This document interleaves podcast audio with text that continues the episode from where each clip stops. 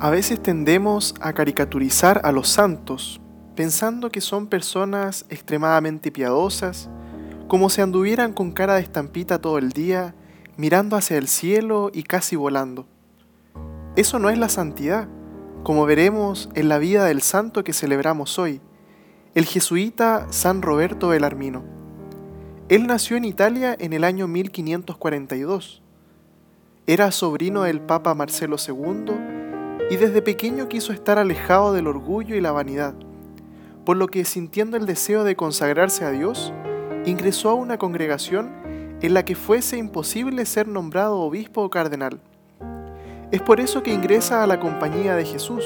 Sin embargo, fue nombrado obispo y luego cardenal, por lo que tuvo que obedecer al deseo del Papa. De una inteligencia admirable, defendió la fe católica en momentos en que se realizaban grandes disputas teológicas, principalmente la Reforma. Su vida fluctuó entre los estudios teológicos y la guía pastoral de los fieles que le fueron confiados.